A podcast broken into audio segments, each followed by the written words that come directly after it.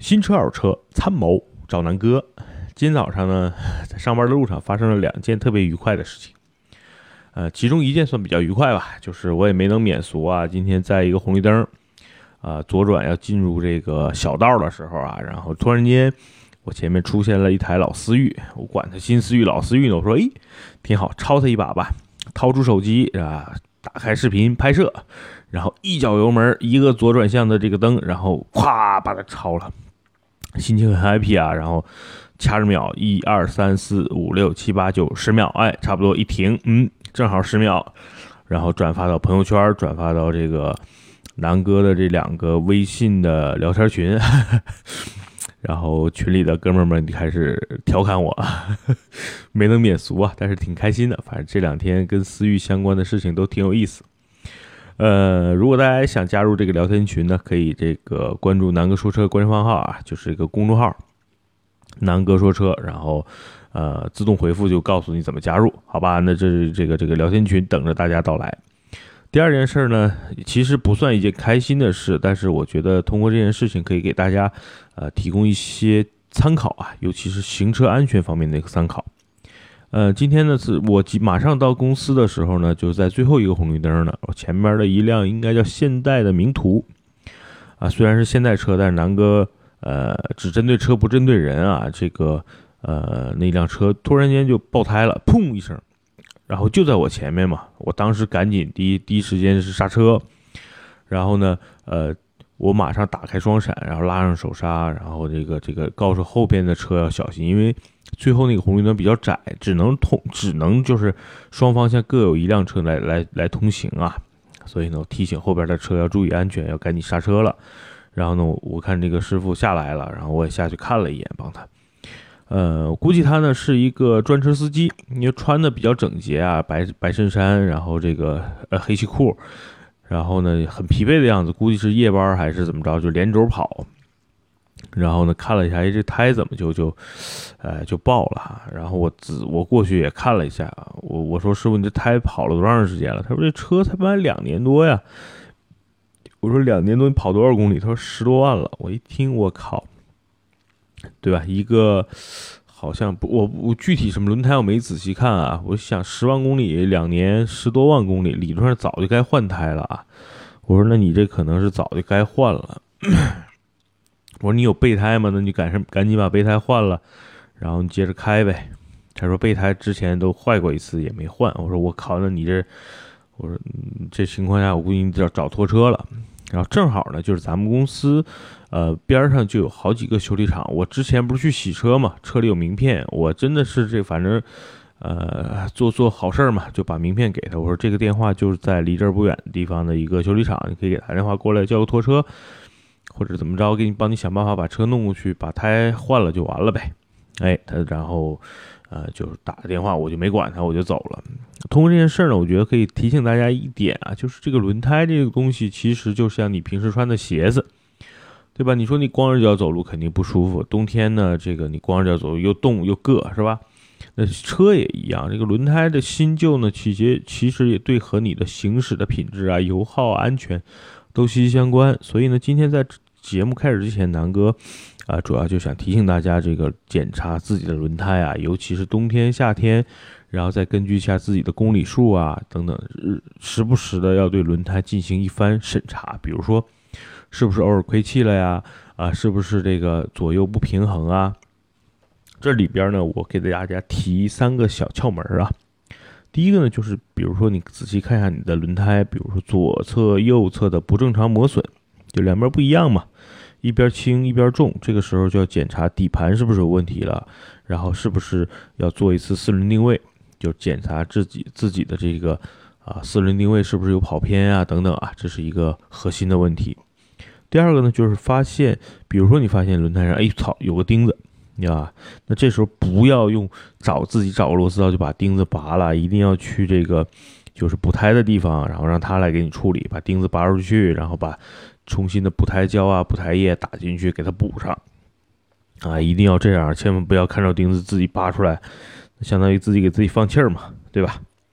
那第三点呢，就要检查这个轮胎壁的是不是有伤，那有的。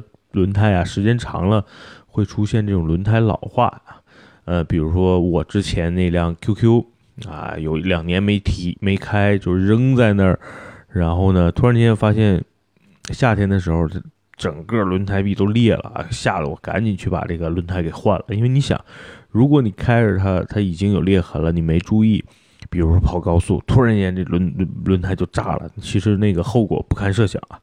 所以就是如果发现有这种裂痕啊、鼓包啊，呃，进行赶紧就别修了，这个轮胎就赶紧去换啊。这是这个呃检查方面的一个三个窍门。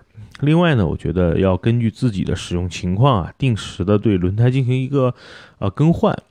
因为这个轮胎算是易耗品嘛，因为每天你在路上跑，你跑得多，它消耗的就多啊。正常情况下呢，一般建议都是五到八万公里，这个东西就看你的路况。如果你每天都在很好的路况下走，那你比如开个七八万公里去换一个啊，没问题。那如果说你经常跑一些烂路啊，那我觉得五万公里、六万公里，你要根据这个轮胎的磨损程度啊，就得去换了。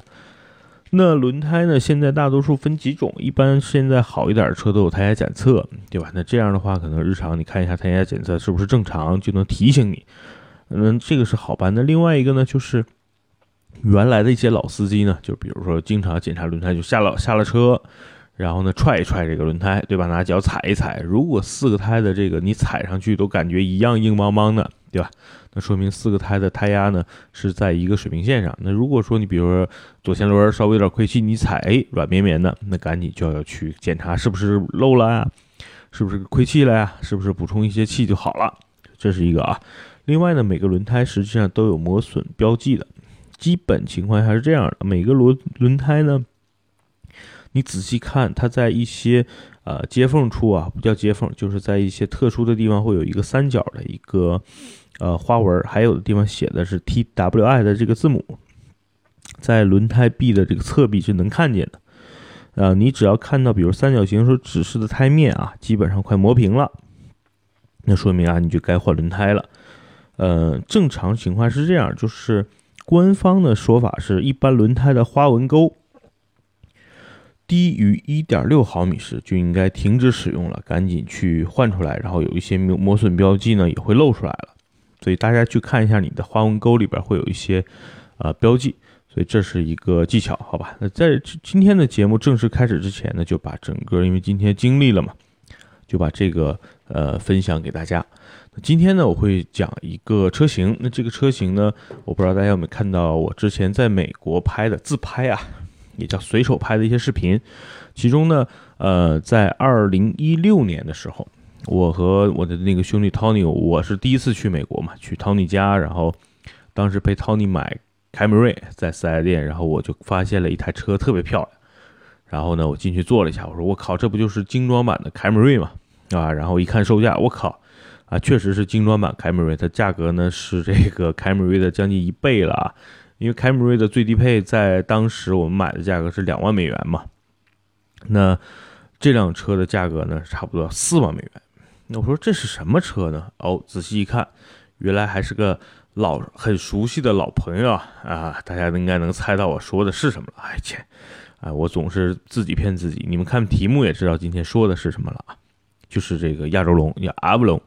那这个阿布隆呢，在美国呢，其实算是一个丰田在美国的一个特供车型。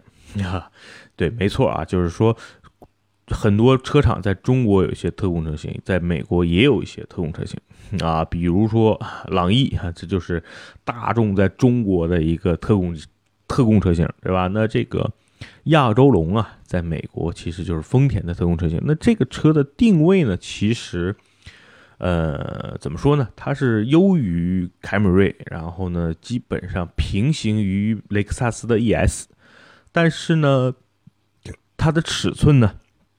要比 ES 略大，所以它其实在美国就是丰田的旗舰的这个轿车，就有点像国内的皇冠啊。但是呢，这个皇冠在我看来，这几代真的是一代不如一代，越来越不争气。然后呢，现在的销量也证明了我的感受。首先呢，咱们先说说这个皇冠吧。其实皇冠在于七零后、八零后，哪乃至六零后啊。其实心目中呢都有一些皇冠的情节，比如说当年皇冠在中国就是一个豪车，啊，那个时候所有人都不知道有什么什么兰博基尼啊、玛莎拉蒂呀，啊，包括奥迪的时候，可能大多有时就有人知道皇冠，那皇冠这个车好，当时都不知道皇冠是丰田，就是知道，哎，这个车叫皇冠，好牛逼，好贵啊。那个时候就是中国大地上奔跑的豪华车，基本上就是皇冠，还有日产当时的那个那个公爵啊，那老公爵啊，这些车都是当年进口到国内的啊。然后呢，这个现在的这个皇冠呢，应该是第几代我记不清了，反正是老皇冠，很牛逼啊，豪华。然后呢，你到香港打出租车。对吧？那现在还都是这些老皇冠还在服役，那这种老皇冠品质很牛逼，行驶品质很牛逼，内饰很牛逼啊，座椅啊、舒适度啊、隔音啊都非常好啊，这是老皇冠给好几代人留下的一个印记啊。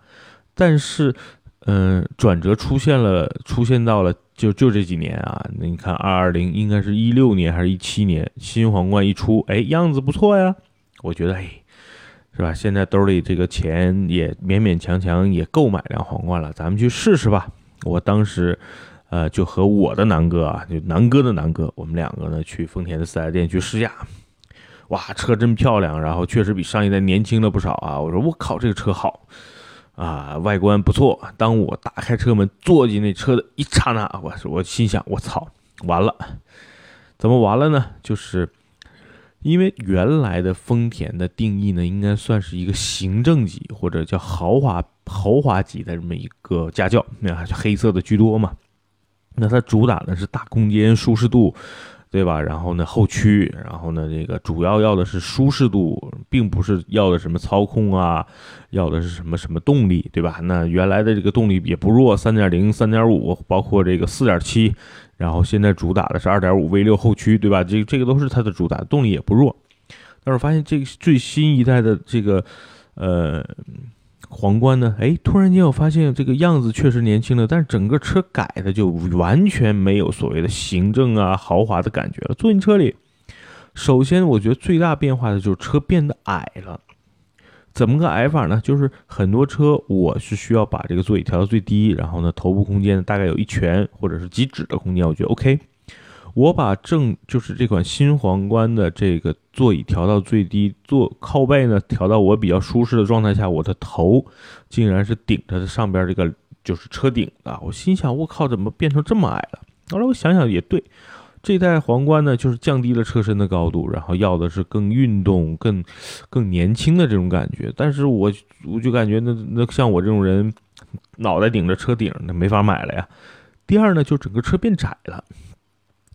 你知道，大家男尤其男性啊，开车这个前边这个腿不能并得太紧，不然很不舒服嘛，对吧？这个容易硌着蛋。但是 但是呢，这个新皇冠前面腿部的空间就特别窄。我当时开的是天籁嘛，我心想，我靠，这个皇冠怎么改的如此狭窄呀？哎呀，所以我觉得就这两点，我觉得这就不是我的菜了啊！在在，我后来我都根本就没坐到后排，也没去试驾。我心想，我靠，这根本就我就没法开，还试驾什么呀？哎，我就走了。后来呢，就是对吧？一就第一呢，我不知道大家是不是都跟我一样的一个想法。第二呢，就是整个皇冠的定价还是有点没找着自己的方向。对吧？大家想想，现在的皇冠的定价基本上和奥迪 A 六啊、啊沃尔沃 S 九零啊，都是在三十万上下这个区间。那谁愿意去买一台皇冠呢？满大街现在也都很难能看见这个新款皇冠啊。所以呢，这是整个皇冠目前在市场上的一个疲软。所以呢，有消息称啊，这个皇冠可能要退市。那咱们。嗯，怎么说呢？缅怀一下呗。那这个一代不如一代，那还不如换个新的东西引入到国内，没准儿哈，这个外来的和尚好念经啊，就没准儿这个阿波龙、亚洲龙，哎，能火呢。这个名字其实挺挺贴，挺接地气儿的，对吧？中国人喜欢这种，哎，你看亚洲，然后龙啊，啊，四小龙啊，成龙，望子成龙，所以有这个龙，又有亚洲的感觉，我觉得就亚洲之巅嘛，哎。这个名字首先挺接地气儿，第二呢，哎，这个车是外来的和尚，就是在美国卖的很好啊。这个车，呃，据说在美国每个月的销量很高然后呢，呃，比凯美瑞贵了那么多，销量也不错啊。然后我觉得这是一个好车啊。当时我还对比了一下这个车和雷这个就是所谓的这个雷克萨斯 ES，确实它比 ES 长，这车已经超过五米了。然后呢，啊，整个内饰啊，我觉得基本上和 ES 在一个水平线上。然后动力呢，啊，三点五 V 六，这是肯定在美国，如果这是一辆啊所谓的。高级轿车，它是应该是标配嘛？然后呢，也同样用了这个丰田当家的2.5加混动。当时呢，四 S 店停的基本都是3.5 V6 的那个版本啊。哎，我当时觉得这车不错啊，但是，嗯，花四万块钱买这个车值不值呢？嘿嘿，我觉得啊，还真挺值的。为什么呢？因为这个丰田在美国呢，其实是一个廉价的品牌。所以呢，其实同样的配置，同样的车，就假就拿亚洲龙，比如和奥迪 A 六去相比，它确实价格比 A 六在美国还要便宜。因为 A 六在美国也差不多要四万多五万，那这个亚洲龙优惠完可能就三万多吧，啊，四万块钱应该是含税能够提走了，所以它比 A 六便宜啊。第二呢，就是丰田的这个口碑啊、品质啊，哎，在美国的这个还是不错的。第三呢，这个车配置比 A 六高啊。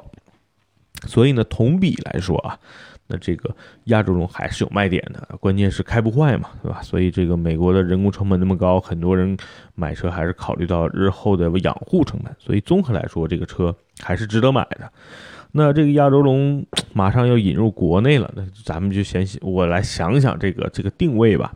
首先呢，我觉得，呃，一汽丰田现在其实没什么车好卖，除了这个荣放，其他你想想，大家想想。对，普拉多现在基本上卖不动，然后呢，这个锐志停产了，然后荣放呢，现在销量也就那么回事儿。好不容易有个旗舰轿车，这个皇冠基本上也要快夭折了，所以它现在的整个定位，你说它是替代锐志吗？应该不是。那你说它是替代皇冠吗？也不是。其实它的历史意义或者说它的责任应该更重，它应该是来接盘。整个一汽丰田轿车的，为什么呢？锐志没了，这个皇冠没了，那现在只有亚洲龙了。那锐志原来主打的所谓的运动操控后驱，对吧？那皇冠原来主打的是商务运动啊旗舰。那既然锐志已经运动不下去了，皇冠已经卖不动了，那这个亚洲龙其实起到的就是所谓的运动加豪华加旗舰加商务。它定位有点像 A 六了啊，所以呢，其实我觉得这个亚洲龙应该是一汽丰田的一根救命稻草啊。然后呃，这次美国车展我还特别关注了一下这个车，然后我觉得这一代的亚洲龙的颜值也好，还是说这个设计也好，真的挺帅的啊。那个大前脸，我那个大嘴，那个大灯，如果你把那个丰田标。抠掉啊！其实你把它贴上奥迪标，它也像；你把它贴上，呃，这个所谓的呃沃尔沃的标，它也有点像。所以呢，基本上就是说它的设计，包括它的外观，我觉得是能够吸引国人关注的啊。第二呢，呃，可能核心就是动力了。那如果三点五 V 六引入到国内呢，肯定是卖不好，对吧？大家想想。啊，三点五的丰田没卖动，三点五的普拉多没卖动，三点五的啊，任何车就是超过三点五，每年车船税两千九的车基本上是卖不动的。而且这车如果在国内生产，售价得多少啊？所以呢，可能我觉得这个车未来的主攻的这个嗯车型应该是二点五加混动，甚至是就是把凯美瑞平台那台二点五，对吧？我入选了。这个沃德十佳的发动机直接引入过来，我国我估计它应该是二点五起，然后再再加一个二点五混动，嗯，所以呢，挺看好这代亚洲龙的。首先从颜值上，我觉得比现在的皇冠也好，锐志也好啊，甚至凯美瑞，真的是更上了一个台阶。第二呢，在内饰方面确实是质的提升。基本上大家想，就是外观呢，就凯美瑞这次改款也很成功，它的。它的这个外观比现在的凯美瑞更帅、更酷，对吧？那空间呢，肯定不用多说，比凯美瑞更大，然后更修长，然后那腿部的空间、第二排的空间，对吧？这个肯定也是更好。第三，它的这个内饰的水准应该是在雷克萨斯这个水平的啊。所以呢，其实大家想想，很多人在纠结买雷克萨斯，哎，进口的确实这个有点贵，对吧？比奥迪啊，比宝马在国内的售价都贵，因为它进口嘛。那如果说这个亚洲龙国产之后，它的内饰能够达到雷克萨斯的那个水平，对吧？然后呢，这个外观又比雷克萨斯，比如 ES 要大，要大气，加加上混动，对吧？我我觉得它比雷克萨斯的 ES 三百 H 的性价比要高啊，所以它会不会抢占一部分想购买雷克萨斯又觉得雷克萨斯价格高呀，性价比不高的这些用户呢？我觉得也是有可能的啊。所以如果你现在，哎，很多就现在在聊天群里，很多问南哥，哎，现在 ES 三百 H 值不值得买？我回答肯定不值得买呀。为什么呀？你那个价格能买三点零 T 的奥迪 A 六了，你干嘛买个对吧？这个这个四五十万买个进口的雷克萨斯 ES 三百呢？空间也不怎么大，对吧？呃，我只是说从性价比方面啊，当然雷克萨斯 ES 三百 H 肯定是一个好车啊，动力不错，颜值不错，对吧？逼格不错，然后跟人讲讲，我这还是油电混合的，挺高级的。但是呢，我是从性价性价比的角度，你还真不如买个这个 3.0T 机械增压的奥迪 A6 呢，对吧？所以呢，就从性，如果亚洲龙在国内上市，这个价格如果控制在三三十万上下啊，哪怕它低于三十，我觉得性价比就凸显出来了，它肯定会抢一部分想买雷克萨斯的用户，因为大家觉得买凯美瑞是现在的凯美瑞颜值不错，啊，动力呢买2.5混动也不错，但是呢内饰跟空间有点小，对吧？我觉得。凯美瑞这几年一直没有卖过帕萨特，核心原因就是在于它的后排空间，因为帕萨特、迈腾核心的优势就是在于第二排空间太大了，对吧？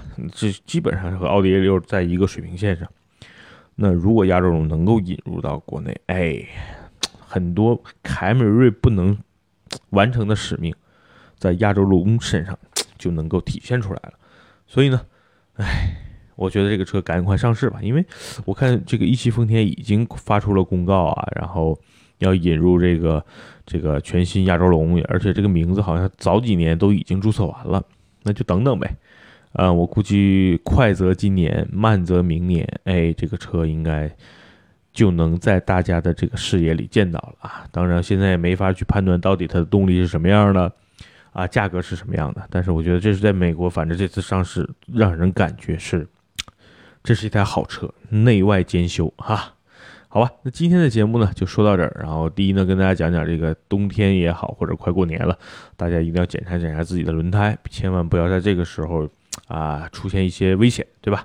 第二呢，就是说啊讲讲这个皇冠不争气的皇冠，然后呢期待一下即将上市的呃亚洲龙，好吧，全新亚洲龙，我觉得南哥总结就是这车颜值很帅。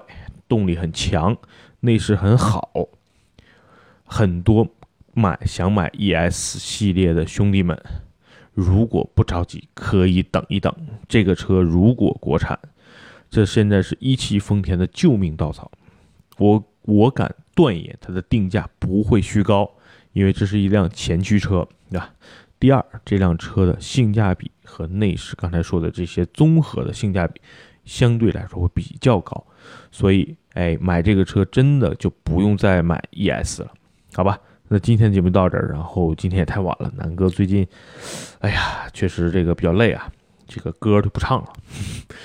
今天前面给大家讲的这个段子就当唱歌了，好吧？老老规矩啊，春节前每期节目大家在下方留言，我定期都会在每一期节目选出一到两名幸运听友。然后送出南哥刚之前说的啊一些礼物，这些礼物是什么？大家可以听前几期的音频的最后，好吧？呃，礼物还是用心的啊，都是进口的这个这个这这些东西啊，好吧？那今天节目到这儿，然后祝大家晚安，也祝自己晚安，拜拜。